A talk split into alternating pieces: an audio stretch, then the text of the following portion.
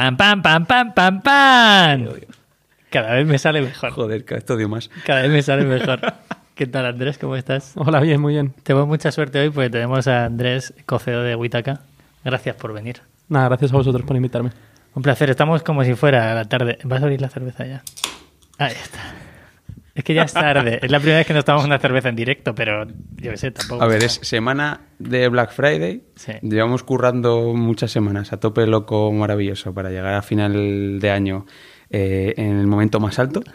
Y, ¿Vivos? Que ibas a y decir son vivos. las seis y media en Google Campus. Ha venido Andrés a contarnos mil movidas y hemos decidido que la mejor forma de que esto salga bien es con una cerveza. Lo veo bien. Así Bueno, con cuatro, más- que está Jesús más- ahí viéndonos al fondo. Vale, eh, Andrés, ya sabes más o menos cómo funciona. Has escuchado alguno de los podcasts. Eh, gracias a todos los que nos van dando feedback. El primero de Totem, el segundo de, de Nacho de Blue Banana. Poco a poco vamos mejorando. Eh, el audio va mejorando también. Y hoy va a ser el mejor episodio que hayamos grabado nunca. Eso espero. Eso, yo estoy seguro. Vale, Andrés, cuéntanos. Siempre dejamos que presentéis vosotros, eh, abráis como las puertas de vuestro proyecto, como si hicierais una especie de pitch, y luego poco a poco eh, Rodado va entrando una serie de preguntas y luego ya nos vamos por los cerros de Úbeda en lo que nos parezca interesante. Venga, perfecto. Pues adelante, ¿qué es Witaka? Venga, pues en Huitaca buscamos crear un mundo en el que la comida no sea un problema, sino el alimento con el que nutrimos las personas y las cosas que queremos. Esto, bueno, lleva una versión práctica. Al final nosotros lo que hacemos es eh, que tú te desentiendas de la comida, que confíes en que nosotros lo vamos a hacer exactamente como tú quieres y lo que hacemos exactamente es, bueno, cocinar platos que envasamos en raciones individuales, entregamos a domicilio en tuppers. Eh, el cliente lo único que tiene que hacer es elegir qué platos quiere, eh, guardarlos en la nevera, cuando tiene hambre lo que sea, lo saca, lo calienta tres minutos y al final come pues una comida que disfruta de verdad, hecha como en su casa, con los mismos ingredientes que lo haría en su casa, sin ningún conservante, nada raro.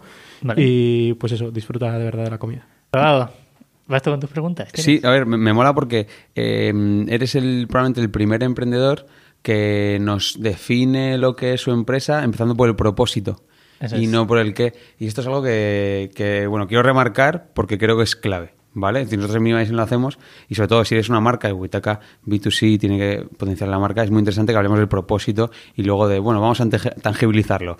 Esto significa que vendemos comida. Y de, ¿Vale? hecho, de hecho vamos a ir más allá porque ya sabes que ya lo hemos comentado antes de la entrevista que a mí me parece una, una locura hacia dónde va vuestro sector y me flipará saber qué estáis haciendo.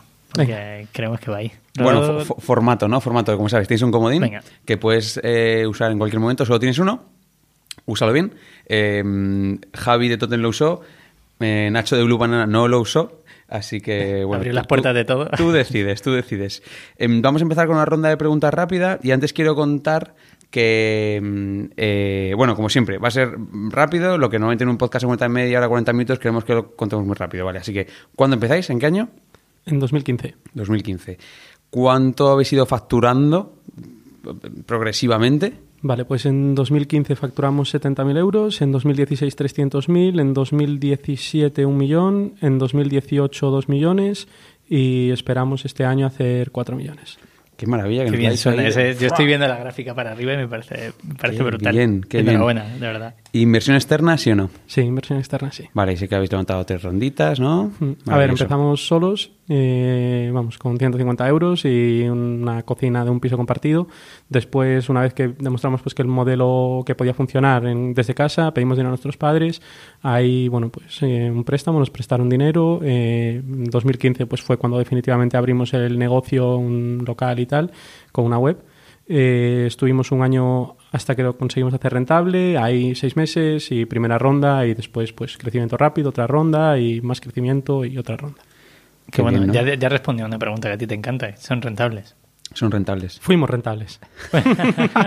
Maravilloso, asterisco, luego entramos. Asterisco, luego entramos a entramos. eso, venga, eso es. Oye, eh, ¿cuántas ciudades operáis? Pues en realidad en toda la península, eh, bueno, Lisboa no, o sea, en toda la, o sea, Portugal Sí. no, en toda la península España, y- pero bueno, con logística propia estamos en Madrid, Barcelona, Valencia, Zaragoza, Alicante, Elche, Málaga y ya está. Vale. ¿Cuántos sois en el equipo?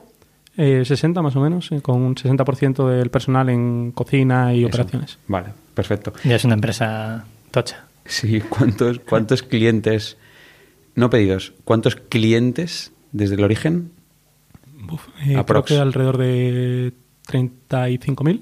Vale. Qué bueno. Y pedidos, pues me imagino que muchos, bastante más. Sí, Si pedimos no te lo sabes, no te preocupes. no, ¿eh? me que sé la cifra de pedidos. jodidas.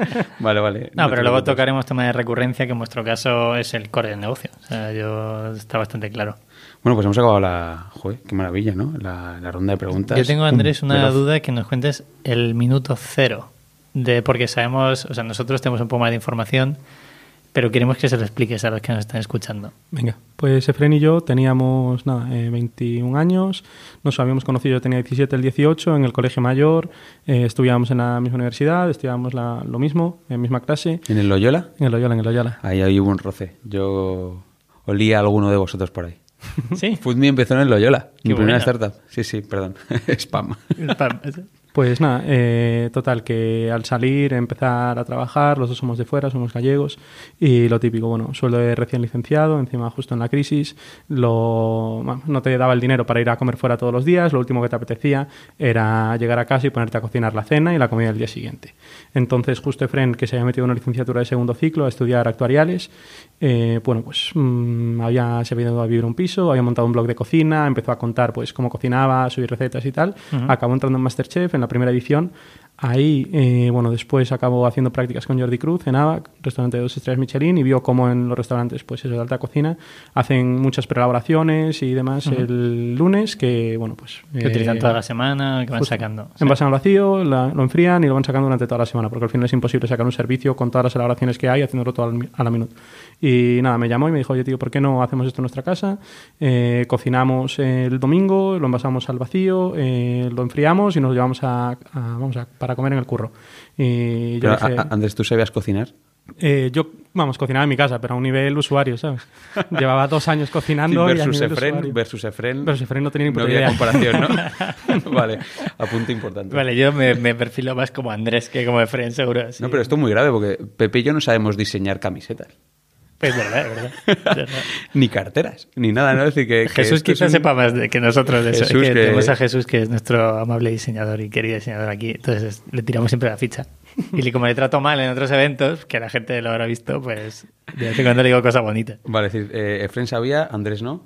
Pero a mí me Eh, flipaba Hay un punto comer, de conexión ¿eh? con me flipaba, cocinar ¿no? también. Sí, sí, o sea, los dos éramos como apasionados de la gastronomía y de comer y tal. Vamos, por eso me llamó a mí para contármelo, si no...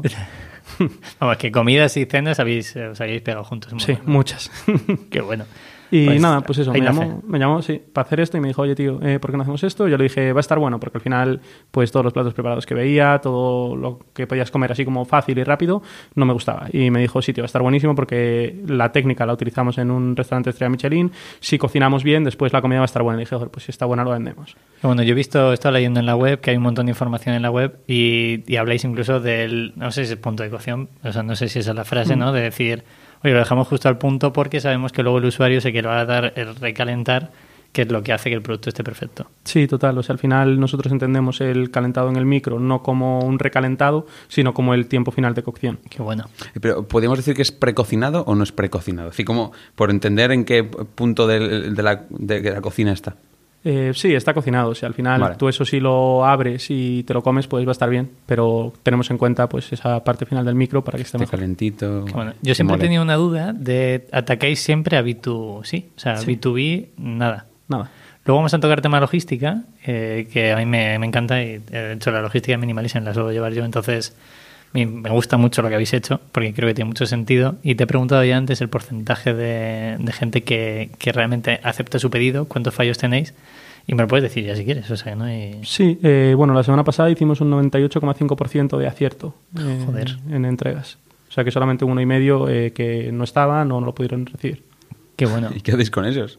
Pues vuelven y llamamos y le decimos, oye, eh, tenemos tu pedido aquí, eh, bueno, ofrecemos una segunda entrega gratis y los clientes nos dicen, oye, pues lo quiero recibir tal día y hacemos esa segunda entrega, intentamos que sea lo más rápido posible porque al final esa persona ha planificado su comida pensando en que, en sus comidas pensando en que tiene nuestra comida y Eso es. Explícanos ahí un poco más, Andrés, el tema que yo creo que es una clave diferencial de vuestro negocio, la parte de, oye, os enviamos una vez a la semana para que tú tengas comida para toda la semana, te despreocupes totalmente de lo que tengas que cocinar y, hombre, si te quieres hacer una sopa por la noche, pues te haces una sopa por la noche, ¿no? A ver, hay una cosa importante y es que tú en Witaga comes por 6 euros una comida que está realmente buena. Entonces, para que eso sea posible, tienes que, bueno, eh, y que lo puedas entregar a domicilio, eh, tienes que hacer todas las entregas juntas. Al final, versus nosotros nos gastamos probablemente más dinero de lo que se gasta un restaurante en hacer un plato. Lo que pasa es que el restaurante tiene que, para un pedido de 20 euros, pues hace un coste a lo mejor de 4 euros y medio o algo así de entrega. Nosotros esos 4 euros y medio de entrega lo diluimos en 7 u 8 platos, eh, que más o menos es la media que piden los clientes. Entonces, eso lo que nos permite es gastarnos más dinero en la comida, más dinero en, bueno, en la elaboración, más dinero en tal, y gastarnos menos en porcentaje en la logística. Y al final, pues eso, también el, el, sistema, al final tú haces tu pedido hasta el miércoles a las 12 de la noche, lo que nos permite es hacer una estimación eh, de cuánto vamos a tener que cocinar, de cuánto vamos a servir y el miércoles, eh, al final más o menos, eh, hacemos el 80% de todo lo que tenemos que cocinar hasta el miércoles y una vez el miércoles cerramos los pedidos, ajustamos eso, con lo cual no tiramos nada de comida y eso también nos permite pues mejorar, o sea, tener un margen decente sirviendo comida a 6 euros, que realmente es comida muy buena a 6 euros, que es muy pues, barato. Yo tengo en mente, perdón un momento, Rodado, que esta pregunta y me obsesiona. yo soy un tío de Excel de vez en cuando no siempre, y, yo sé cuánto me puedo gastar cada día comiendo, ¿no? Y vosotros habéis calculado cuánto está dispuesto el stopper por arriba y por abajo que un cliente tiene en comer.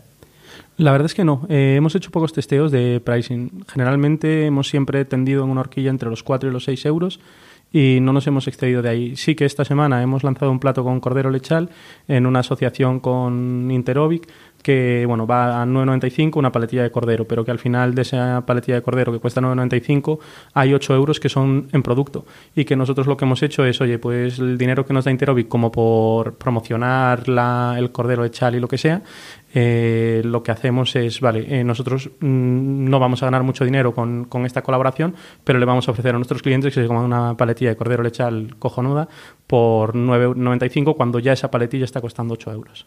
Qué bueno. Más allá, de, más allá de la calidad de la comida o el marketing, creo que uno de los corazones de la empresa es la logística por el modelo. Es decir, habéis inventado o, realmente si os lo habéis copiado. Es decir, no sé si ya estaba inventado o no, pero... Em, decir, el hecho de poder prever la demanda lo cambia absolutamente todo. Nosotros, por ejemplo, en Minimalism estamos obsesionados con vender en packs. Entonces decimos, oye, una camiseta te cuesta 25 euros. Sabemos que el mercado es cara. Bueno, soy capaz de bajarte el precio, pero cómprame en pack. ¿Por qué? Porque puedo bajar el precio, puedo optimizar la logística, puedo optimizar mi CAC, mis costos de marketing. Es decir, al final las cuatro o tres palancas, ¿no? Aumento mi margen, todos, todo tiene sentido. Entonces puedes bajar el precio unitario, que esto lo llevan haciendo mm, todos los países, todas las empresas, un mm, mogollón de tiempo, ¿no? ¿Cómo se os ocurre esto? ¿Dónde está? Eh, más allá de cómo se os ocurre, es dónde de repente eh, veis la necesidad, qué palanca os mueve a, dar, ese, a dar ese paso. Pues al final, si tú quieres comer a 6 euros la comida, eh, una comida buena, no puedes estar haciendo entregas cada día porque no existe, o sea, no se puede hacer básicamente. Porque... Es el precio el que marca. Oye, mi forma de cambiar el mercado es calidad a precio, coherente barra bajo, es decir, tirando abajo, ¿no? Es que al final en nuestra comida de diario, o sea, nosotros no intentamos como que tu cena con tus amigos la hagas con huitaca, no. O sea, ni el día que hay un partido de fútbol y quieres comer una pizza, la hagas con huitaca.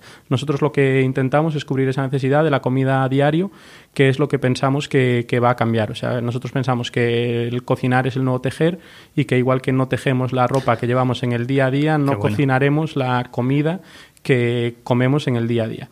Y si eso va a ser así, el precio va a ser una variable importante porque un gasto que tú tienes como en el día a día, pues igual que en el, yo que sé, en tu teléfono o en lo que sea, no te gastas dinero infinito, sino que, oye, tus gastos del día a día te gusta tenerlos controlados. Y pensando en que tus gastos del día a día te gusta tenerlos controlados, sean mayores o menores, el bajar ese precio y no tener que gastarte 12 euros en comer cada día eh, y poder gastarte 6, pues solamente lo podíamos ofrecer haciendo una entrega en, para varios platos. Es buenísimo. ¿Y podéis bajar más el precio?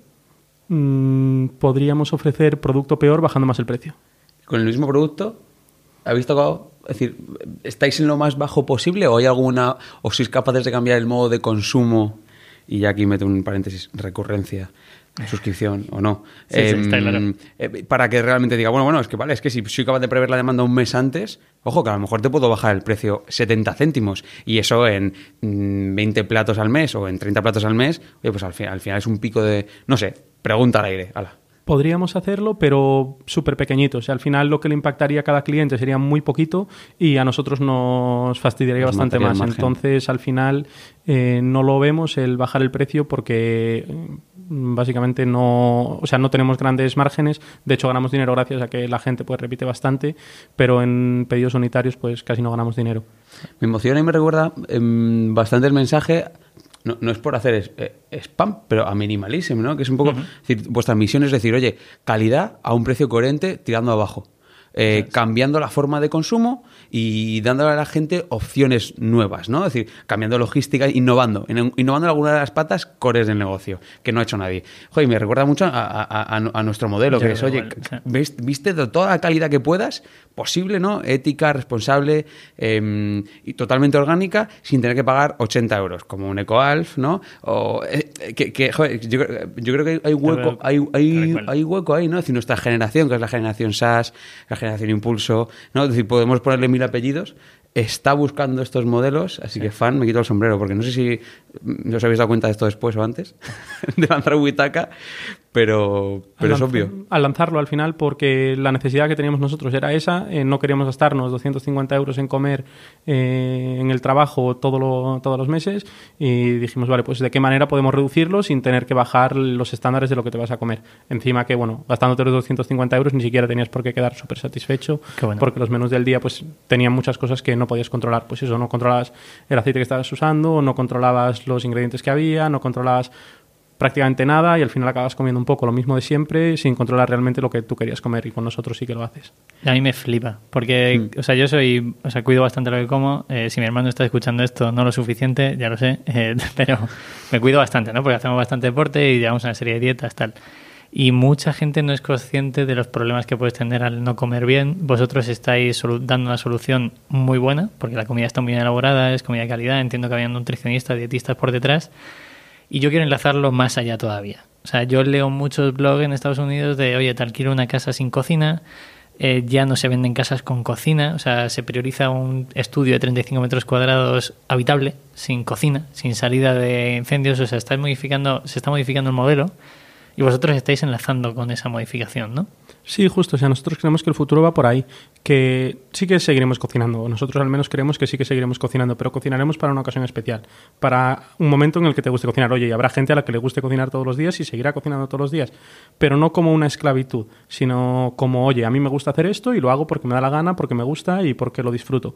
Y bueno, eh, un poco pensamos que el, que el camino va por ahí. Nosotros lo que queremos es ofrecer una alternativa a un precio razonable, vamos, sin tener que hacerlo tú. Pero que al final comas mejor de lo que lo harías si cocinas eso. Claro, que no termines haciéndote una pasta con atún, como hemos hecho todos, con un chorrito de aceite de oliva y al final repites cuatro días lo mismo. Justo, es- todos los días y bajando a comprar congelados y tal. Totalmente, totalmente. Lo hemos vivido todos. Yo he comido, yo he tenido la suerte de comer en su comedor. Yo he estado en las oficinas de Huitaca, oficina, cocina, nave, em, lugar mágico, ¿no? Que tenéis ahí, que es muy divertido, que de hecho eh, el que pueda convencer a Andrés y a Fren a que os invite, lo animo porque mola mogollón verlo por dentro. Eh, yo he comido allí, además de que se come muy bien, em, hay un ambiente especial y me viene, me viene a la cabeza, me venía a la cabeza mientras hablabas, ¿cuál es vuestro buyer persona? Es decir, al final estáis enfocando cosas, estáis haciendo una startup, pero ¿habéis entendido quién es vuestro comprador medio? Hmm. Eh, bueno, personas de 25 a 45 años, fundamentalmente urbanas, que les preocupa ser mejores. O sea, es gente que quiere mejorar, que quiere ir cada vez a más y que le preocupa como, pues eso, la parte de autorrealización. Y, y, bueno, un poco más llevándolo a lo cuantitativo, pues eso, eh, 25-45, ingresos medio, medio alto y en zonas urbanas. Qué bueno. ¿Cuánto habéis tardado en saber esto? El- o sea, vas haciendo segmentación desde el principio y vas viendo qué pasa desde el principio, eh, pero bueno, al llegar a gente que de verdad quiere ser mejor o que, por- que quiere ser mejor porque quiere pasar más tiempo con su familia, porque quiere estar más conectado, porque quiere eh, ser más creativo, porque quiere disfrutar más de las cosas que le gustan, eh, en esto hemos tardado, la verdad, eh, pero bueno. Tenéis un mínimo de volumen de clientes para realmente entender, ah, pues no, ¿Qué es más pasando? chica que Claro. chico, tiene más edad que no sé qué, es, es un consultor o es un artista, ¿no? Es decir, me imagino que, no sé, yo me imagino Witaka y, y me- se me ocurre un buyer persona, pero seguro que hay gente que se le ocurre minimalism y está pensando, En otro. me decían el otro día, me decían el otro día un amigo, hacéis ropa para perros flautas. Así que tú fíjate, ¿no? Hasta dónde hemos llegado. fíjate el, el, si la desvaria... Es decir, al final cada uno piensa una movida, ¿no? Y claro, yo pienso en alguien que está muy ocupado, que tiene una vida muy ajetreada, que, que mm, eh, probablemente le importe la cocina y tal. Pero claro, vosotros eh, es desde fuera. Pero claro, para enfocarlo exactamente, para entender el segmento exacto, para hacerle publicidad, para conectar, para el storytelling, para empatizar con ese cliente, mínimo le habéis echado dos, tres años al asunto para... ¿no? Para, para entenderlo. Sí, muchísimo trabajo y de hecho últimamente estamos trabajando todavía más sobre esto y es mm, los últimos meses cuando hemos llegado a la parte de personas que realmente quieren ser mejores. Es decir, eh, 2019, casi 2020, os habéis dado cuenta de esto cinco años después. Eso es. Que la gente entienda que, que, No, no, que, no, que- claro, que, no, que, que es parte de un proceso. Si te vale algo, Andrés, nosotros, eh, Víctor y yo tuvimos una conversación un día de hasta qué punto merecía la pena invertir tiempo en ir a la compra, cocinarte todos los días y ya no solo el tiempo físico de comprar el dinero tal, sino el hecho de levantarte cada día y decir, no tengo compra para ir a la oficina, ¿qué hago? Y ese estrés mental, que, bueno, la gente puede decir, estrés mental, pues mira, yo tengo muchas cosas en la cabeza y la comida eh, es, es- no es una de ellas, no es una prioridad, ¿no? Pero me gusta comer bien. Entonces lo hablábamos alguna vez, sacamos un Excel y a partir de ahí dijimos, oye, es que tenemos un precio, ¿no? Y ronda lo que tú decías, entre 6 euros, 6 euros y medio, yo estoy dispuesto a pagarlo por comer, o sea, sabiendo que la comida es buena, ¿no? Sí, o sea, es justo eso. Y de hecho ahora, eh, bueno, nosotros lo que hemos conseguido ha sido quitar la preocupación del tener que hacerlo, quitar la preocupación del tener que cocinar, sabiendo que alguien lo va a hacer por ti, que te va a cuidar y que lo va a hacer bien. Claro. Y ahora lo que queremos quitar es todavía más la preocupación del tener que acordarte de hacer el pedido, que es una preocupación que al final hemos introducido nosotros, quitarte la preocupación del tener que hacer la selección de platos cada vez que quieres hacer un pedido, por eso, bueno, pues al final vamos a lanzar una suscripción en la que tú configures inicialmente la forma en la que quieres comer, el día de la semana en el que quieres recibir los platos, el número de platos que quieres para comer, el número de platos que quieres para cenar y ya en función de eso, pues tú vas recibiendo, o sea, bueno, pues el lunes te llegaría un correo en el que te digamos, oye, pues estos son los platos que te vamos a enviar esta semana y tú digas, pues... eh, Esto sí, es- esto no, lo que claro, sea. Cambio lo que sea o me parece bien o no, o quiero cancelar o quiero pausar. Qué bueno. Y bueno, pues... Pepe, ha te- pasado, ha pasado. Ha pasado la suscripción. Ha pasado, ¿no? Ha pasado que nos han dado nuestra primera exclusiva. Es verdad. Gracias, Andrés. A ver, también es que somos dos locos de la Suscripción. Yo en vuestro modelo de negocio lo veo clarísimo. O sea, lleváis tiempo, al lleváis tiempo con esta... Yo he estado con ellos- vosotros hace dos años mínimo contándome suscripción, joder, y estáis obsesionados. Decir que, fíjate, como emprendedor te obsesionas, tú y yo estamos obsesionados ya con la suscripción. Sí, pues a lo mejor hasta dentro de dos años o tres no lo lanzamos, Pepe. Puede ser. Somos conscientes de ello, somos conscientes de ello. ¿no? Tiene que funcionar muchas cosas, ¿no? Fíjate las personas, la pasta, muy claro el mensaje, muy claro los números, sobre todo, porque esto me imagino es un tema de Excel. Es decir, Es puro Excel. Yo me imagino que... ¿Cómo habéis hecho ese Excel? Pues bueno, al final hipótesis de nosotros generalmente bueno hacemos cortes semanales porque al final los pedidos de Witaka se hacen cada semana porque la comida dura una semana, entonces pues ese es el formato. Eh, y aparte hacemos cortes también mensuales y en las cortes mensuales medimos tanto el churn eh, como la- el número de pedidos que hace cada cliente que mantenemos activo. Y lo que pensamos fue, oye, si conseguimos subir, o sea, bueno, o bajar el churn o aumentar mucho la retención, eh, ¿qué pasaría? Hicimos el modelo, salió bien y dijimos, oye, pues esto que tiene todo el sentido para el cliente, tiene todo el sentido para nosotros. Sí. O sea, yo creo que al cliente le quitas una preocupación y al negocio. O sea, para mí es. es- a nivel mercado es la clarísimo. Sí, sí. Si podemos decir que la métrica clave es el chan, chan Explícaselo a la que gente. es la tasa de baja, es. el porcentaje de, de clientes que sean de Que baja sean de en un periodo específico. Eh, esto me recuerda a un SAS, y no digo cuál, pero, pero eh, es vuestra métrica clave, más allá de la calidad, de la captación. Sí, retención y cantidad de pedidos al final. El, bueno, pues sí, el número de pedidos que te hace un cliente en, vamos, de media, en escenario temporal que quieras. Es curiosísimo porque, o sea, si volvemos a las tres entrevistas que hemos hecho, posiblemente esa frase encaja en cualquiera de las tres. Porque al final, o sea, vale, sois, sois una empresa de comida, no lo has definido muy bien antes, pero al final sois un e-commerce también que vive de la recurrencia, vive de una captación y valdría para cualquiera de las en- entrevistas que hemos hecho. Al final somos más o menos parecidos todos. Sí, a ver, yo creo que nosotros tenemos una particularidad y es que nosotros en el primer pedido que nos hace un cliente no ganamos dinero. De hecho, tenemos que esperar hasta que haga tres pedidos para empezar a ganar dinero. Bueno. Y tardamos pues eso, un tiempo en retornar el dinero que nos gastamos en captarlos. Pero eh, como la realidad es que sin hacer como muchísimo esfuerzo más allá del producto que tenemos, esos clientes sí que vuelven y vuelven y hacen pedidos y repiten y repiten, pues gracias a eso es la forma en la que bueno pues vamos creciendo y, y vamos manteniendo nada, vamos. Bueno, Vale, no- nosotros metiendo en métricas, vamos a ir al funnel prum, vamos para atrás. Rodado ha levantado la mano. Eso significa que, que quiere decir algo. No, perdón. Es que yo creo que la forma correcta de ordenar la entrevista, vamos a, vamos al principio del funnel, ¿vale? A, a- es decir, hemos entendido que es Witaka, hemos entendido las claves de crecimiento y las palancas, incluso hemos hablado de la visión, ¿no? Y de la logística. Vamos a empezar por arriba del todo. ¿Cómo captáis clientes? Que esto es, oye, ¿cuánto os cuesta captar clientes? ¿Qué canales usáis? ¿Cuánto invertís al mes? ¿Vale? Es decir, vamos a ir, a ir trabajando esto. Primero, ¿cuáles son los canales que más os funcionan o que mejor os funcionan? Pues el que mejor funciona y que es el que mejor ha funcionado siempre a nivel de adquisición de clientes es el trae un amigo. Gente que recomienda a otra, o sea, clientes que recomiendan a otras personas que pidan Witaka, les dan a lo mejor prueban y dicen, joder, esto está bueno y le dicen, vale, pues tienes un código de descuento de 10 euros con este En tu primer pedido. en tu primer pedido. Y la persona que ha recomendado que haga su primer pedido, una vez que hace el primer pedido, pues también recibe 10 euros de descuento. Modelo Cabify. Al Wi-Fi. Sí, sí. ¿No? Eh, ri- referral a tope Sí. eh, y para adelante y al final acabas teniendo euro gratis para Witaka toda la vida. Vale. Em, pero más allá, es decir, los, los accionables de una manera escalable, ¿no? Porque al final esto, bueno, al final de- depende mucho de que la actualización funcione, que hayas dado la clave con el descuento, etcétera. Eh, los, los PPC performance puro y duro, ¿cuáles han sido? Nosotros, eh, bueno, eh, Facebook Ads fue súper importante, pero a día de hoy creo que menos del 5% del presupuesto que tenemos en marketing se destina a Facebook Ads. Ojo al dato, por favor. 80 Eh, escucharlo. escucharlo, por Es favor. decir, sois de los pocos que no hacéis ricos a, a Mark Zuckerberg. Mm.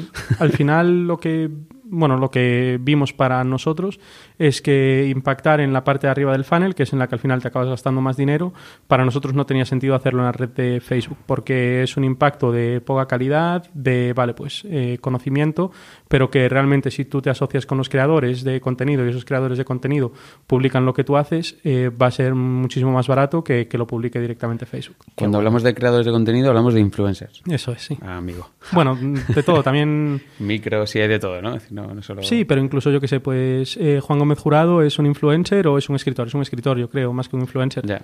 Y- bueno, sí, al final es de tener, tener presencia en redes, ¿no? Es decir, tener, tener canal digital en el que poder prescribir sobre un producto. Al final, que es influencer y que no. Ya, efectivamente. Beckham es influencer.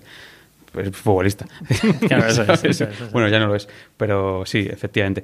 Es, es interesante porque yo sé, decir, yo he vivido Witaka desde muy el principio y mm, es muy interesante porque eh, ha- habéis hecho de todo. De Es decir, Yo, yo me acuerdo un día que te mandé un WhatsApp de decir, oye, tronco, acabo de abrir el 20 minutos y tenéis toda la pantalla para vosotros. ¿Qué tal ha funcionado? Y me dijiste, espérate, todavía no lo sabemos, vamos a medirlo, tal. Eh, ¿qué- ¿Qué es lo que nos recomendarías? Lo que no.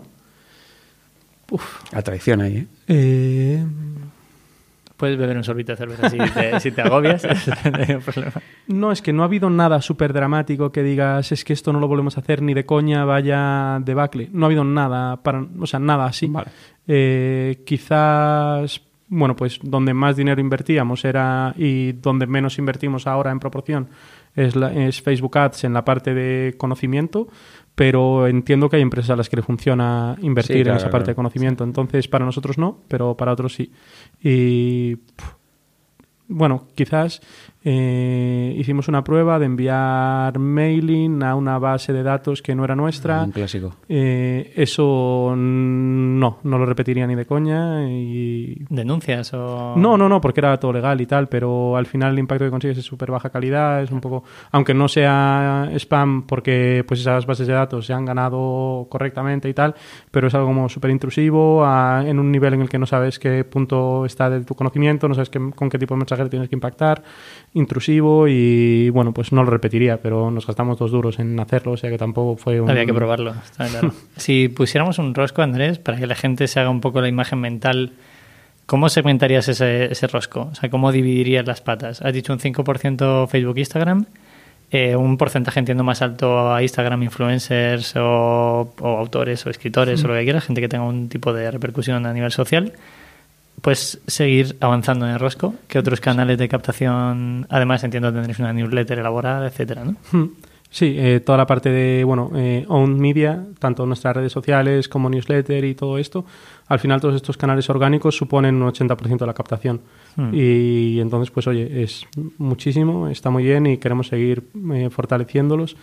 Y, y al final, pues eso, es un, yo creo que un 25%, un 30% del presupuesto más o menos va destinado a, a influencers, un otro 25-30% va destinado a cupones de descuento y bueno, después pues tenemos toda la parte de salarios, que nosotros al final la forma en la que tratamos el CAC es atribuirle todos los costes directos eh, imputables a la captación. Entonces todos los salarios de las personas que se dedican a captar clientes van ahí. eh, Como un programa de afiliación, entiendo, o cómo lo soléis hacer. No, no, los salarios, Los salarios propios. propios. Porque, Vale, claro, vale. Es la forma correcta de decir todo lo que no sea Objetivo, calcular ¿no? el CAC así, no, no os vale. Hmm. Es decir, para el que nos esté escuchando, no vale. Trampa. Así, así de sencillo, es que es así de básico. Si, si puedes hacerlo como quieras, pero, pero si no metes eh, el, el salario de alguien que está ocho horas haciendo campañas en Facebook Ads mm, o hablando con influencers o haciendo banners solo para Instagram, no me, no me vale. Es decir, eso es captación. Otra cosa es que no metas si un día un fotógrafo hace una foto que luego usas en un anuncio. A ver, vale, así no seamos tontos. Pero eh, los que tienen un 90, 80, 75%, 70 incluso del tiempo dedicado a, a marketing, es que es obviamente, obviamente imputable. Twitter, uséis Twitter. Eh, usamos Twitter. Usasteis Twitter, yo recuerdo una vez que me chivaste, jo, no funciona Twitter. Y te dije, pues si no le funciona a nadie. ¿Qué ha pasado? Lo usamos mucho al principio, eh, cuando como descubrimos el canal y encontramos algo de bueno que funcionaba, eh, después lo dejamos de usar. Conforme fuimos recortando toda la parte de paid media, pues también recortamos Twitter. Y al final lo que utilizamos fundamentalmente el paid media es para impactar en la parte del final del funnel. Y es donde realmente pagamos los anuncios porque es donde tiene sentido. Remarketing. Qué bueno. Sí. Al fin, ha, vuelto a pasar. Claro. Ha vuelto Necesario, a pasar. necesario.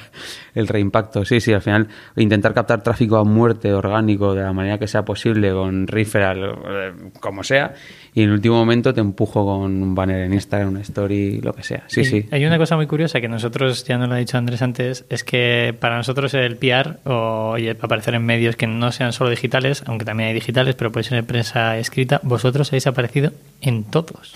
Sí. ¿Cómo? Eh, pues la verdad es que muchas gracias a todos los periodistas y los que nos estén escuchando y nos hayan sacado más todavía. Eh, nunca hemos o no hemos hecho push eh, para que nos sacasen nunca los medios. Eh, simplemente pues la historia, pues lo típico, ¿no? De jóvenes emprendedores que empiezan en la cocina de un piso compartido con 150 euros eh, y ahora pues están vendiendo miles de tuppers a la semana.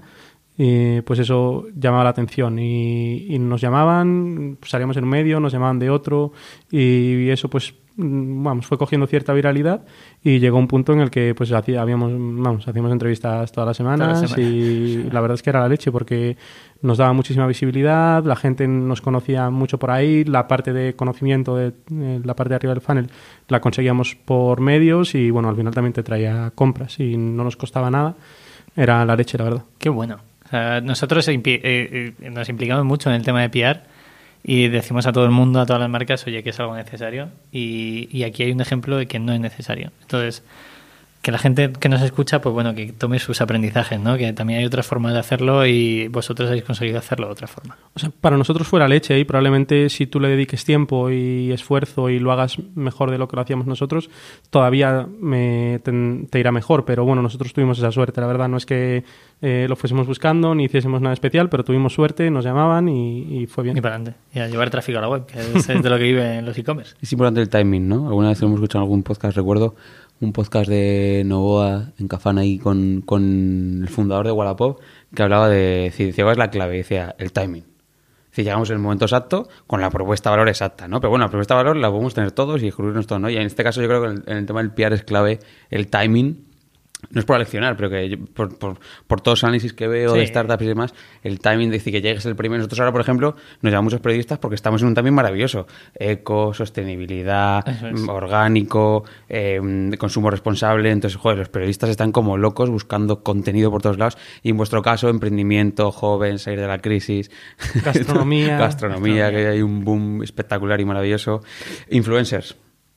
¿Qué ha pasado? Decir, yo me acuerdo un día que me meto en Instagram y veo a Auronplay, que es un, es un, es un desgraciado, un gamberro, muy majete, es decir, un tío, un- además que me han, me han contado que es bastante listo, eh, que de repente sube em, vacilando a Huitaca y, con, con mucho amor, ¿no? Es decir, con mucho respeto, joder, la comida de toda la semana, qué maravilla y tal, 10 euros de descuento. Pum, yo te a Carlos Arnelas, un, un influencer igual. ¿Cómo, es decir, tenéis gente, dos preguntas, ¿no? Primero, eh, ¿cómo lo gestionáis? Es decir, eh, ¿les pagáis algo, hay un fee, hay un variable, cómo funciona? Y segundo, ¿tenéis alguien dedicado en el equipo a esto, Focus, o, o- o cómo lo gestionáis? Sí, tenemos a una persona dedicada a ello y eh, bueno, no, no solemos pagar. Eh, lo que pasa, bueno, nosotros creemos un poco en las Al relaciones. influencer. Eh, sí. Nosotros- sí, a la persona del equipo sí. Para pasar el equipo, lo siento mucho. Tampoco. No, no, no. Eh, pero bueno, nosotros creemos en las relaciones de win-win y en que, bueno, en crear vínculos sanos en las que las dos partes estén contentas.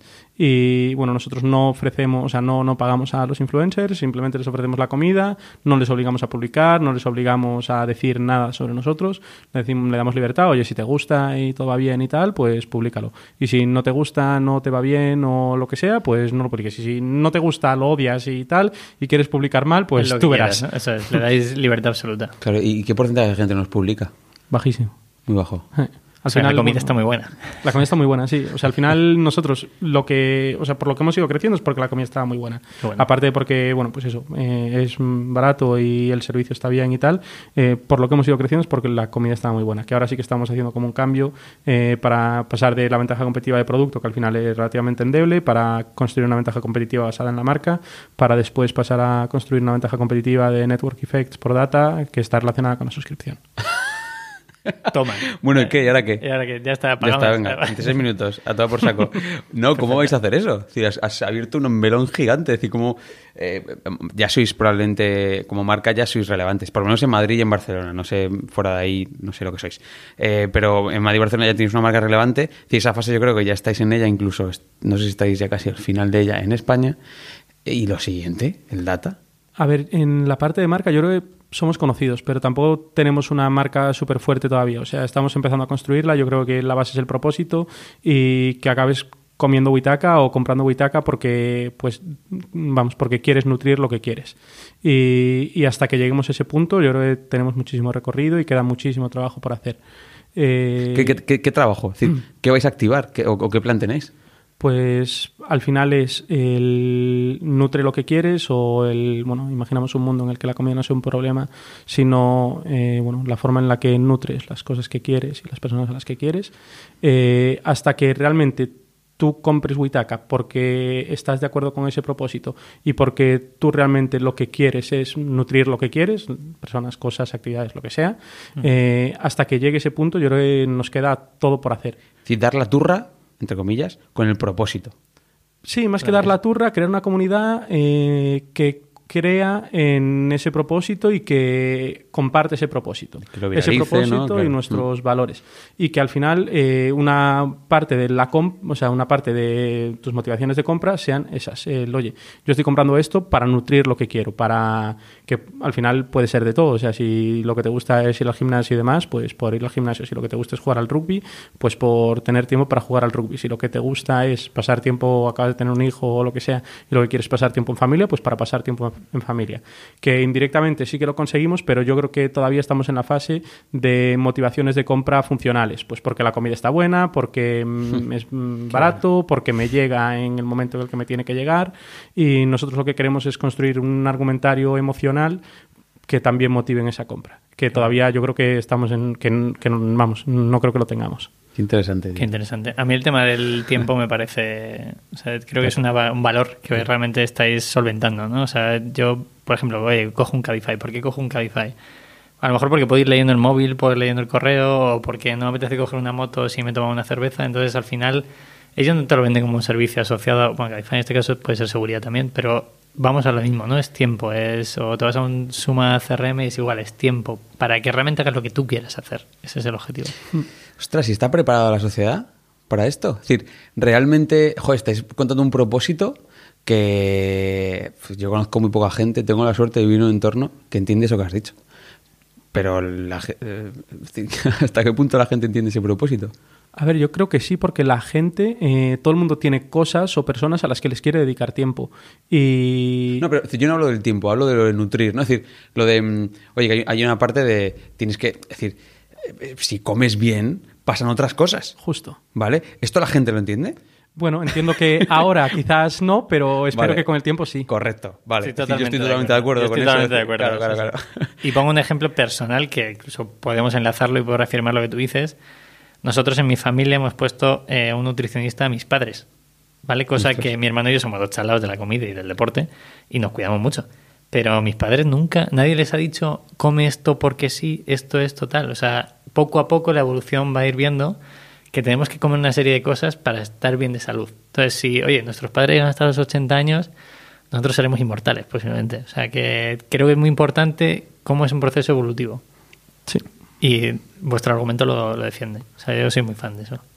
Eh, Hay un mogollón de conexión con minimalism. Fuera de coña, es decir, no, no, Sí, estoy de acuerdo. Hay un mogollón de cosas, es decir, eh, tenemos X muy parecidas, muy, muy parecidas, sobre todo en la parte de propósito y en la parte de innovación. Es decir, innovar patas para realmente, pues, lo que decías tú, ¿no? Bajar el precio, pero que, que- pero que siga siendo una calidad brutal, ¿no? Hay una cosa muy, muy interesante, me gusta. Tendremos que- interesante. muy interesante. tendremos- Tendremos que verlo. Es. Vale, nos metemos en... hemos Pues de dicho precio, puedes abrir a precio, hemos dicho ya el coste de precio, pero puedes entrar al tema de carrito si quieres. Sí, o- em, vamos a hablar de, de uso. Va a decir, ¿qué porcentaje de conversiones estáis teniendo? De, Tenemos- vis- de visita Mm, a eh, pedido. Entre un 4 y un 7. Coño. Muy bien. Eh, claro, con esas conversiones. Y, y, mm, se nos ha olvidado hablar del CAC. ¿Podéis decir el CAC? Lo retornamos en tres pedidos. vale, mar- Es muy buena esa, muy bien, Andrés. sí, sí. ¿Y el carrito medio? Eh, 6-7 comidas. Hay que Qué multiplicar. buena, sí. 6, 7 comidas por... por Son seis euros, pero unos más o menos. 40 pavos Sí, más o 6, menos, 6. así. Vale, pues ya el que quiera saber el CAC ya lo tiene ahí. Em, no lo has dicho tú, pero, pero, pero sí. No, pero así está bien que piensen también. Claro, no vamos claro. a darlo todo hecho. El claro. juego. Vale, y de- antes, Pepe, antes fuera de micrófono, me- me- hablando- eh, apuntando una pregunta que era eh, ¿cuántas visitas necesitáis para que alguien haga una compra? Es decir, que ese proceso de decir que como, cómo lo como, en móvil, en desktop, ¿cómo, cómo tenéis medido eso? No tenemos ni idea. No. Al final nosotros llevamos visitas y. Aplausos. Y ya está. Sí, sí. Vale, vale, vale. Es decir, no, no estáis viendo... Vale, es una cosa interesante porque nosotros sí que estamos muy chalados con Sí. cómo la gente va por nuestra web y hace movidas y luego te das cuenta que hay otros proyectos que no y que, oye, que no pasa nada. Pero yo creo que también es porque, porque tenemos productos diferentes, o sea, estamos acostumbrados a las carteras o la mochila, entonces tenemos que, el que entra por una mochila a lo mejor entra 12 veces a la web. Y el que entra por una cartera a lo mejor finaliza la compra en la misma visita. Y entiendo que vosotros viene de un amigo, viene un referido, a lo mejor ya ha probado vuestra comida, ha visto el servicio. Y eso lo avala el porcentaje altísimo de conversión que tenéis, que para el que no lo sepa, un e-commerce al uso suele tener un uno y pico rondando ahí. Y vosotros estamos dando un 5, un 7. Está muy bien. Joder, pero eh, em, ¿y es muy estacional? Yo me imagino que en Navidad será una mierder, ¿no? Es decir, momentos de pico de curro. Sí. ¿No? En verano, Navidad, Semana Santa, mal. Y el resto del año, cuando la gente trabaja, bien. Curioso, es lo contrario que, que, bueno, Que- en que muchos Navidad para mercados. nosotros es muerte, Claro. eh, estamos a full y vosotros podéis descansar. Oye, ¿y cómo ponéis precio a las cosas? Pues bueno, nos centramos bastante en el coste de la comida. Buscamos que el coste de la comida sea alrededor de un 30% del precio y bueno, después depende también del trabajo que lleve a hacer cada plato y demás, pero generalmente un, vamos, el 30% del coste del plato es la comida, o sea, es el- los ingredientes. Y a partir de ahí pues fijamos el precio. Después pues eso dependiendo del trabajo y tal, pues podemos ir a intentar que ese 30% sea un poco más bajo o, o incluso hay veces que es un poco más alto eh, porque no queremos subir poner ningún precio por encima de 6,95 y el salmón o pescados por ejemplo pues que son más caros que ese 30% de un 6,95 pues bueno los ponemos los ponemos al precio más caro es el producto que tiene menos margen pero intentamos compensarlo con otros productos Claro, me, estaba, me he quedado pillado ahí hablando, pensando en la conversión. Mientras hablabas ahora, estaba, mientras te escuchaba, pues te estaba escuchando, eh, estaba pensando en la conversión. Y claro, es que tenéis mucho cliente, me imagino que tendréis mucho tráfico directo. Es mucho tráfico de, de, oye, que es que mi colega me lo ha dicho, claro, y la conversión se dispara al infinito. Claro, claro, estaba pensando, ¿no? Sí, vale. sí. Mucho, o sea, al estaba final la- intentando buscar la causa. La conversión está alta por eso y porque tenemos muchos pedidos recurrentes que realmente no te cuesta generar ese tráfico, sino que entran y compran y entonces eso pues hace que suba mucho la, la conversión. Lo, lo hemos desmenuzado antes. ¿O ¿Queréis preguntar algo? Yo tengo dos cosas. Vale, vale, dale, el tema perdón, de, perdón, perdón. de producción. Eh, dos, porque yo he preguntado antes y me han dicho, oye, punto uno, les tienes que preguntar sobre las materias primas. Y quiero saber sobre el tema de materias primas. Venga. Eh, ¿Cómo lo hacéis? O sea, ¿intentáis que haya un movimiento mínimo a la hora de, de buscar un tipo de producto? Un movimiento me refiero a un transporte, ¿no? Decir, oye, me puedo traer una naranja de Valencia o me puedo traer una naranja de Marruecos. ¿Qué buscáis o cómo lo hacéis? El mejor. Eh, yo qué sé. eh, y ahí sí que más lo- calidad, lo más contamos. que... Sí. Claro.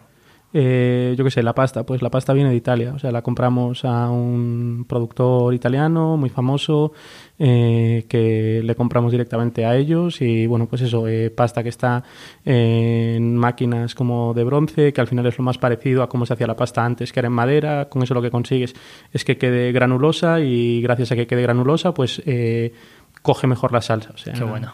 Eh, pues eso ahí, pero yo qué sé, pues la carne. La carne la compramos a un ganadero eh, que tiene una ganadería en Talavera y tiene ganadería también en Madrid. Eh, bueno, pues eso, eso lo compramos en Madrid y son vacas criadas en Madrid y demás.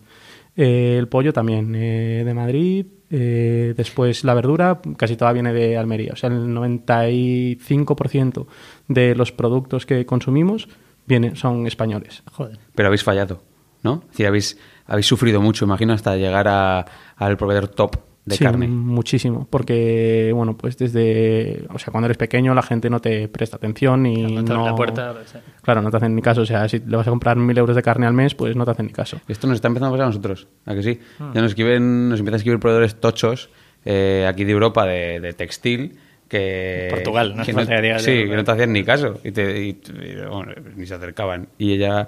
¿quién- Pero fíjate, decir, para que luego... Si al principio no solo es complicado porque no tenéis ni idea, sino porque no te hace nadie ni caso.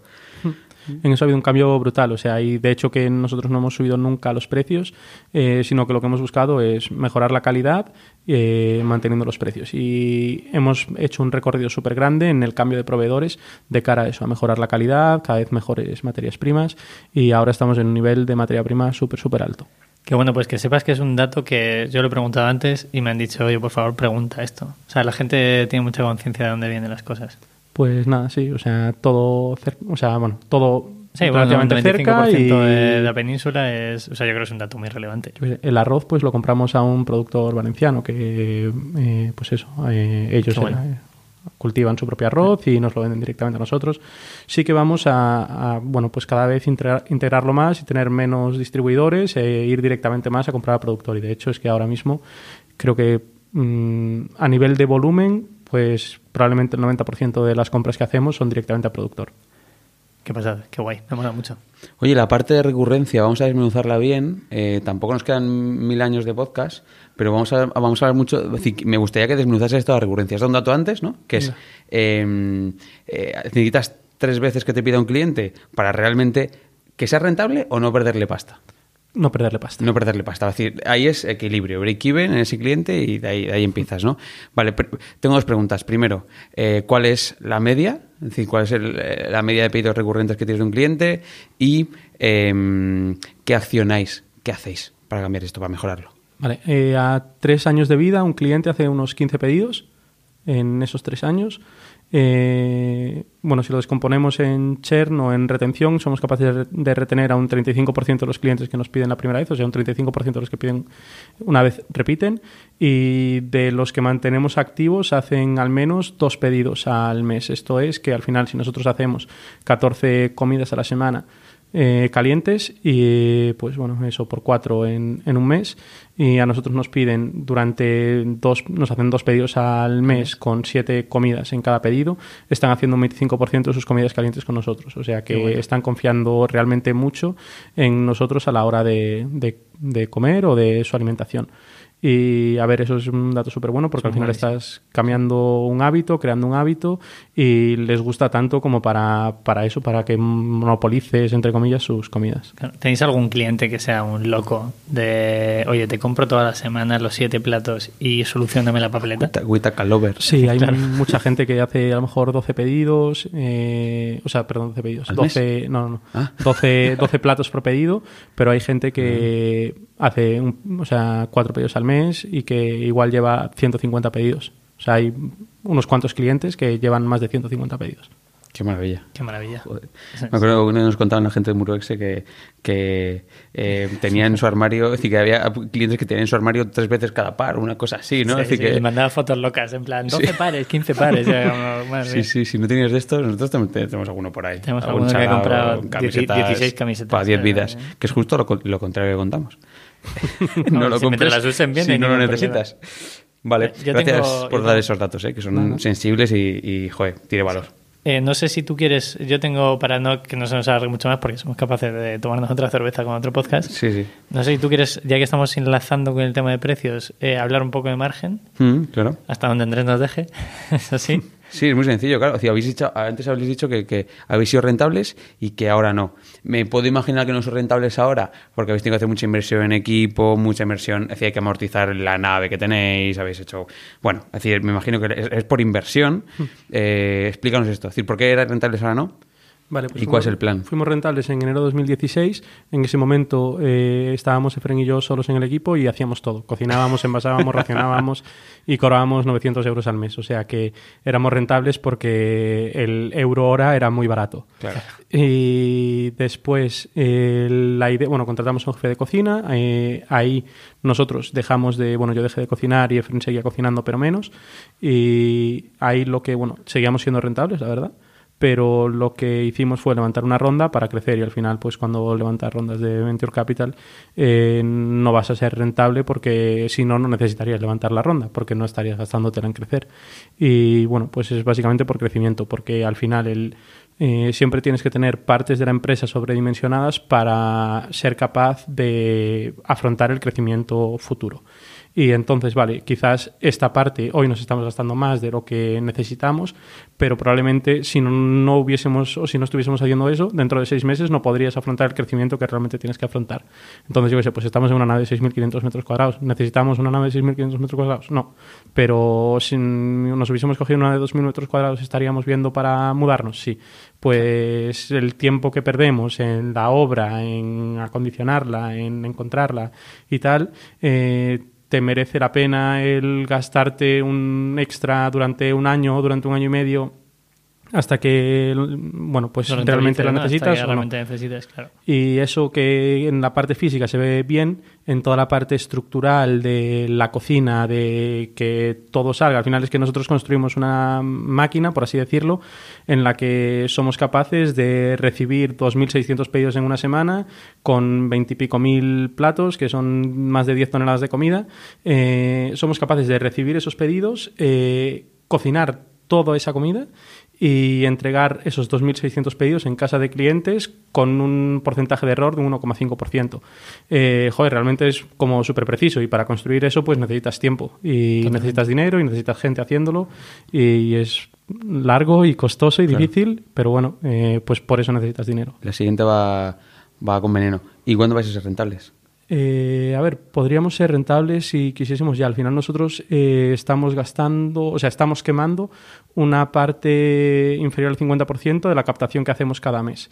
Si retornamos los clientes nuevos en tres meses, eh, esta parte pequeña la estaríamos, o sea, la estaríamos retornando en, en, vamos, en menos de tres meses. Vale. Y, pero claro, vas acumulando y después pues cierta estacionalidad y desequilibrios de caja, tal. Pero, pero bueno, que a nivel de si quisiésemos ser rentables, podríamos ser rentables ya, lo único es que iríamos a un crecimiento mucho menor. Claro, Vale. Incluso ahí puedes meter personal, etcétera. Claro. ¿Y por qué quieres crecer más rápido? Por un tema de... ¿Cuál es el plan? Me imagino que esto está ligado totalmente a la visión y a la estrategia. Sí, eh, bueno, al final queremos crecer más rápido para a ayudar a más personas a bueno, comer bien todos los días y a, a que la comida no sea un problema para ellos, eh, sino pues eso, el alimento con el que nutren a las personas y las cosas que quieren. Y, y, bueno, nos gustaría pues expandirnos internacionalmente. eh, un poco dentro de este propósito también está ligada la, la suscripción y demás. Vale, es decir, me mola el propósito, pero al final el, el- el negocio, es decir, la, la- la- la velocidad, va porque, eh, va porque el negocio, eh, es decir, porque queréis que funcione mejor, ¿no? Sí, porque quieres hacer un negocio más grande, Claro, porque el negocio quieres que sea más grande, porque al final del, porque al final del camino, el plan es, es decir, tu último día en Witaka va a ser, no digo, no digo el día, pero tu, tu último plan en Witaka es un exit, es, eh, no, es montar una empresa de cientos de millones. de millones. Claro, una vida, es decir, salir a bolsa, yo qué sé cuál es el plan. A ver, nosotros lo que siempre nos planteamos fue crear una empresa. eh, desde, vamos, no sabíamos ni lo que era una startup cuando montamos eh, o cuando empezamos a hacer las primeras pruebas. Y con esto en mente hemos, yo creo, que seguido siempre. O sea, no es algo como que tengamos una obsesión o la salida que veamos sea vender, sino que lo que queremos es construir una empresa. Eh, bueno, para ser una empresa sostenible, pues tendrá que tener EBITDA o tendrá que financiarse de algún, de algún otro modo. Eh, sí tiene un crecimiento súper grande y lo que tiene sentido es afrontar ese crecimiento. Pero al final lo que queremos hacer es pues crear una empresa cuanto más grande mejor. la empresa un poco en la que como que vemos y decimos lo que ha conseguido al final es Inditex, que es como nuestro referente, con, cierta, con ciertos cambios y con cosas distintas, pero bueno, es nuestra Qué bueno. Un Inditex más consciente, probablemente. Sí, eso es un Inditex más, más consciente. Pero a nivel de compañía, de verticales, que al final han lanzado diferentes verticales para cada tipo, eso es. Mm. Y de penetración en el mercado y de cantidad de gente que los utiliza, pues esa es lo que a nosotros nos fliparía. O sea, al es lo de siempre, ¿no? Que ha hecho Inditex, innovar en algo muy específico. Muy, muy, muy específico, ¿no? Y vosotros con la, comida, ese es el punto. Yo lo veo claro. Muy específico. Bueno, pues yo tengo una duda. 55 mins. Yo tengo una cosa que también me han dicho que diga, y si no, te, si no me lo hubieran dicho, te lo, te lo hubiera comentado. De hecho, me he permitido comentártelo antes por si acaso. Nosotros estamos un poco locos, sobre todo yo, con el tema de los residuos. O sea, ya no solo eh, hacer, eh, meterlos en bases o embalajes en el cartoncito, o sea, en la zona amarilla, sino intentar generar lo mínimo posible. ¿Creéis que es un stopper para vosotros? O sea, ¿cómo lo solventáis? ¿Qué hacéis para que eso pueda no causar un problema? ¿no? Porque nosotros en el coworking donde estábamos antes, que es en Coliving, que Manu a lo mejor escucha esto, oye, pedíamos y decíamos, claro, pero es que al final de la semana hay un montón de paquetes para recoger, ¿no? Entonces, ¿cómo podéis paliar eso para que no, no haya tanta, tanto envase o embalaje? Totalmente. A ver, al final, dentro de nuestro propósito de que la comida no sea un problema, hay una parte de sostenibilidad en la que, pues eso, al final, que no sea un problema también para el medio ambiente. Eh, cuando lanzamos, la verdad es que no pensábamos en el impacto que íbamos a generar porque éramos cuatro gatos eh, comiendo así, pero conforme hemos ido creciendo, hemos visto pues que al final el impacto que tenemos, sobre todo con respecto al plástico en el medio ambiente, es, es grande. Y bueno, esto lo vimos hace ya un año y medio, que nos dimos cuenta y empezamos a buscar opciones. La primera idea fue eh, cargarnos el plástico y dejar de utilizar plástico y empezar a utilizar barquetas biodegradables. Entonces empezamos e hicimos pruebas con barquetas de diferentes almidones, con eh, barquetas de pulpa de caña de azúcar, eh, barquetas de celulosa y bueno, o sea, pruebas de cuánto tiempo, eh, o sea, los alimentos, etcétera, todo. ¿no? fundamentalmente si la comida se conservaba o no se conservaba. Y la verdad es que todas fueron malas porque al final todos estos envases eran envases porosos donde no, aguanta el vacío. Y entonces, pues sí o sí lo teníamos que seguir haciendo con plástico. Antes de tener la última prueba, yo me imaginaba ya que no íbamos a ser capaces de solucionarlo y justo di, bueno, en un tuit alguien puso algo de Plastic Neutral y Plastic Bank. Y me metí y entendí que era el concepto de Plastic Neutral. Al final, eh, que lo hace Plastic Bank. Plastic Bank es una empresa que lo que hace es montar centros de reciclaje en países en vías de desarrollo o subdesarrollados, donde generalmente en Asia, donde está el 90% del plástico en los mares. Eh, allí lo que hacen es que pagan a personas en riesgo de exclusión una, vamos, unos euros por kilo recogido que les llevan a estos centros de reciclaje. Y con eso lo que permiten es a estas personas pues pues conseguir dinero y tener algo con lo que ganarse la vida que antes no tenían. Ellos con ese plástico lo que hacen después es reciclarlo y vendérselo a empresas eh, como plástico reciclado. Sí, como un poliéster, como podemos tener nosotros el cortaviento nuestro, ¿no? que es poliéster 100% reciclado que viene de plástico. Justo, y es un, pues un plástico sostenible y demás, por lo que las empresas están dispuestas a pagar un, extra. Y lo que tú puedes hacer, tanto como persona como como empresa, es financiar la parte de la recogida del plástico. Es decir, eh, yo genero tantos kilos de plástico en una semana, pues yo puedo pagar para que ese dinero vaya directamente a las personas que están recogiendo ese plástico. Y la forma en la que Plastic Bank gana dinero es después vendiendo el plástico a las empresas. Eh, y entonces, viendo esto, dije, joder, eh, esto puede ser una solución para nosotros. Lo hablamos en la empresa. Eh, antes de exponer mi idea, pues puse una reunión de un brainstorming de qué podemos hacer con respecto al plástico, ya que sabemos que no vamos a poder cambiar el envase. Y ahí pues surgieron lo típico, ¿no? De pues podemos recoger los envases. que vale, pues era una buena opción, pero solamente para la gente que hiciese pedidos recurrentes eh, y sobre todo en Madrid, porque fuera de Madrid, eh, o sea, si no lo hacías solo con pedidos recurrentes, el impacto en la huella de carbono, en huella de carbono era mucho era peor, era peor que el que tirar el plástico o que reciclar el plástico. Y pues esto ya entonces descartado. Eh, después cambiar el envase y empezar a utilizar envases de cristal ya, pero entonces eh, ahí pues no era demasiado viable, o sea, aparte de que bueno, no... Bueno, incluso metéis en otra guerra de pesos en logística, en todo. Y no lo puedes reutilizar por un tema sanitario y demás, eh, la reutilización está como regular. Curioso. Eh, después, eh, pues podemos poner en diferentes ciudades como puntos de recogida de plástico y tal. Pero al final eso, pues no- de nuevo, nos iba a valer para algunas ciudades, sí, para otras no.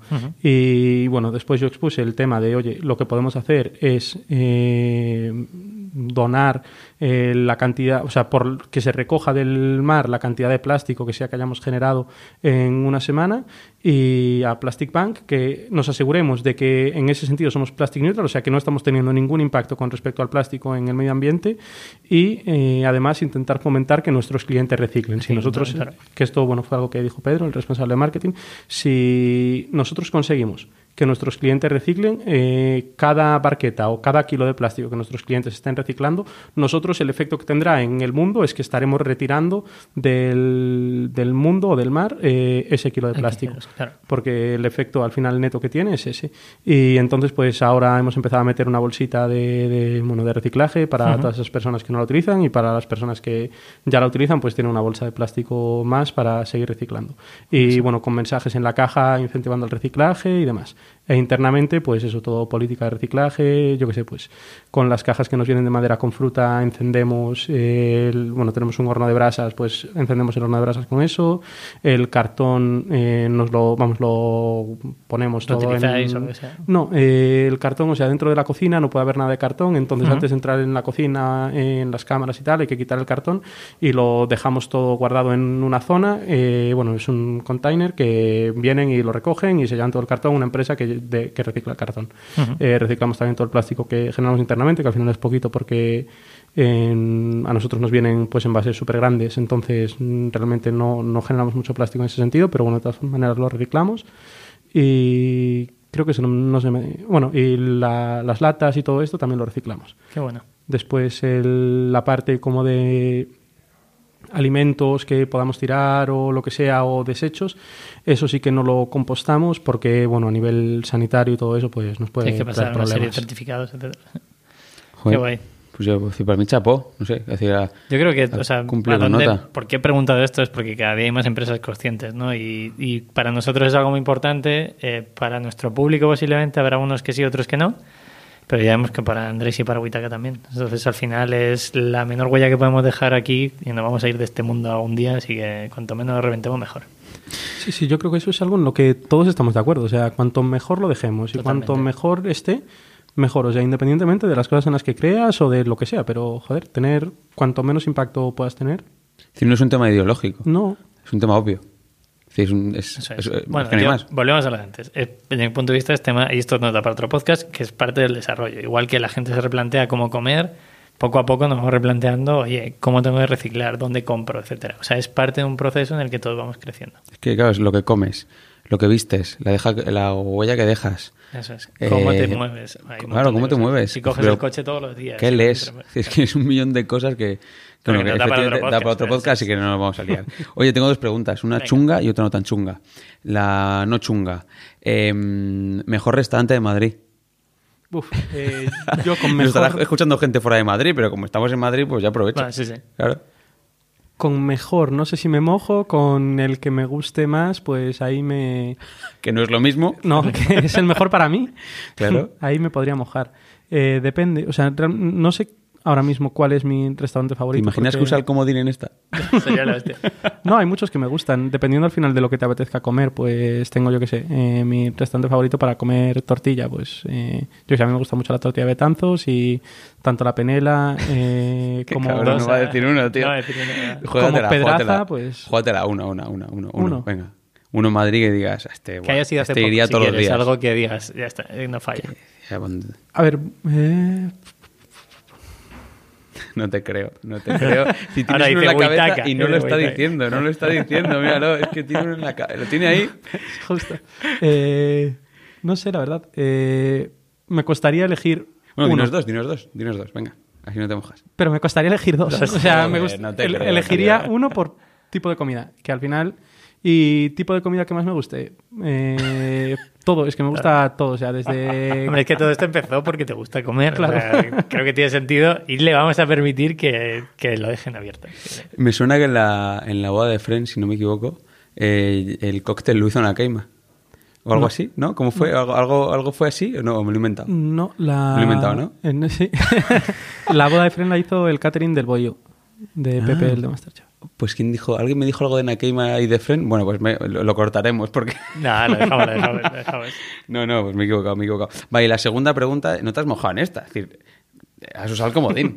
No, no, decir, tú no, decides... no. ¿Cómo que no? Bien. Yo creo que no, porque, vamos a ver. porque realmente todo se inicia por la comida. O sea, es, eh, Pero que tiene que ver. Decir, que de un, me- un mejor restaurante que tiene que decir yo no sé, o sea, a mí me pillas, depende, que depende de muchas cosas. Yo me pilla si, si- si tengo uno, y tengo dos, y tengo tres. Tengo el, tengo el, ¿Cuál, cuál, el- cuál? Para mí, para mí al que más me gusta es Nakeima. Em, em, Argüelles, a mí me encanta, pero porque soy un gamberro y ellos lo son más que yo, entonces me gusta. Eh, pero, pero más allá de, más allá de, si yo tengo uno, ¿tú, tú no lo tienes, ok, has usado el comodín. Vale. Es que sé por qué dónde va, porque le vas a preguntar algo que, que no lo puedo usar. Está preparada, está preparada. Venga, No, última no, yo- pregunta. Yo creía que ibas a decirlo. Em, no nos has dicho el margen. Venga, eh, entre un 15 y un 30%. Vale. Qué bueno. Sí, pero ha dicho, sí, ha dicho una horquilla grande. Nos van a dar caña, a ti y a mí. No, nos no. van a dar caña, nos van a dar caña. Yo hoy estoy poco, poco guerrero. Nos van a dar caña, nos van a decir. No, "Ah, pero- te- os dijo entre un 15 y un 30, no lo habéis pensado. No te vamos a pinchar, pero sí que quiero que la gente piense de dónde venimos. O sea, nosotros podemos tener un margen, que lo hemos dicho en otros podcasts, como podemos decirlo en el, en el, en el de Corti, lo dijimos la última vez, que depende del producto, ronda un 40 o un 60. Los chicos de Blue Banana dijeron el otro día, Nacho dijo 60 y pico, pues que la gente entienda el margen que hay en comida. Es ¿Vale? Que en proceso de elaboración, un plato de 6 euros, 6 euros y medio, oye, no puedes tener un Mm. Margen a lo mejor del valor. 100%. ¿no? Eso es a lo que vamos. Ahí es donde está el problema en parte del delivery. Yo creo que al final, si a ti te cuesta cuatro euros y medio hacer una entrega o lo que sea, o cuatro euros hacer una entrega, eh, es difícil que el restaurante encuentre margen en sus, en sus productos para poder pagar esa entrega. Curioso. Claro, tiene sentido. Al final, pues existen los deliveries que te han Externos, esto, decir, los add-ons ahí, en esa parte. Bueno, yo creo que ya estamos finiquitando, ya te lo has ¿no? pasado bien, Andrés. Venga, muy bien, muy bien. Sí. Pues me olvidó preguntar a la mitad de la entrevista de qué tal estaba. Para Es que, no, pero, pero tampoco pasa esto. Yo que lo he visto bien. Sí, ¿no? Yo te he visto Sí. bien. Una cerve aquí en la manita, tal. Lo hemos visto todos, yo creo. Sí. Bueno, ¿a quién, a- a quién- a quién invitas? Eso es. ¿Quién te gustaría traer? Si esto fuera tuyo. no vale comodín. Molaría que dijeses el chef de no sé qué. Date cuenta que si dices a alguien, eh, a lo mejor no tienes que poner un mail. O sea, quiero decir, no digas, quiero que venga de rock, ¿sabes? Y tiene que ser eh, gente que sepas que se va a mojar, como has hecho tú, que por cierto, gracias. Venga, pues traed a Javi de Frankie. Ah, sí, guay. Guay, Sí, guay. Tiene un modelo muy chulo. Eh, bueno, eh, Frankie es un Witaka para mascotas. Para perros. Así que, claro, para perros sí creo que quieren meterse en gatos en breves. Sí. Así que sí, sí, sí. Sí, sí. Tú tienes mano, además. Ahí. Sí, sí, sí. Podemos hablar No es la, es la tercera vez que digo tú tienes mano cada vez que alguien nombra un, un, un invitado. Eh, Ya, bueno, sí, pero porque ha sido casualidad. Porque Sí, sí, lo sé, lo sé, lo sé. ha sido casualidad. Oye, eh, mil gracias, tío. Ha salido un podcast de una hora ocho minutos muy molón. Muy molón. Es decir, que el que sepa de negocios, el que le mole esto, creo que va a sacar cosas eh, brutales. Así que yo decía, am, eh, sabemos que tienes una agenda complicada y que vas a tope y que vas a full a tope, brutal.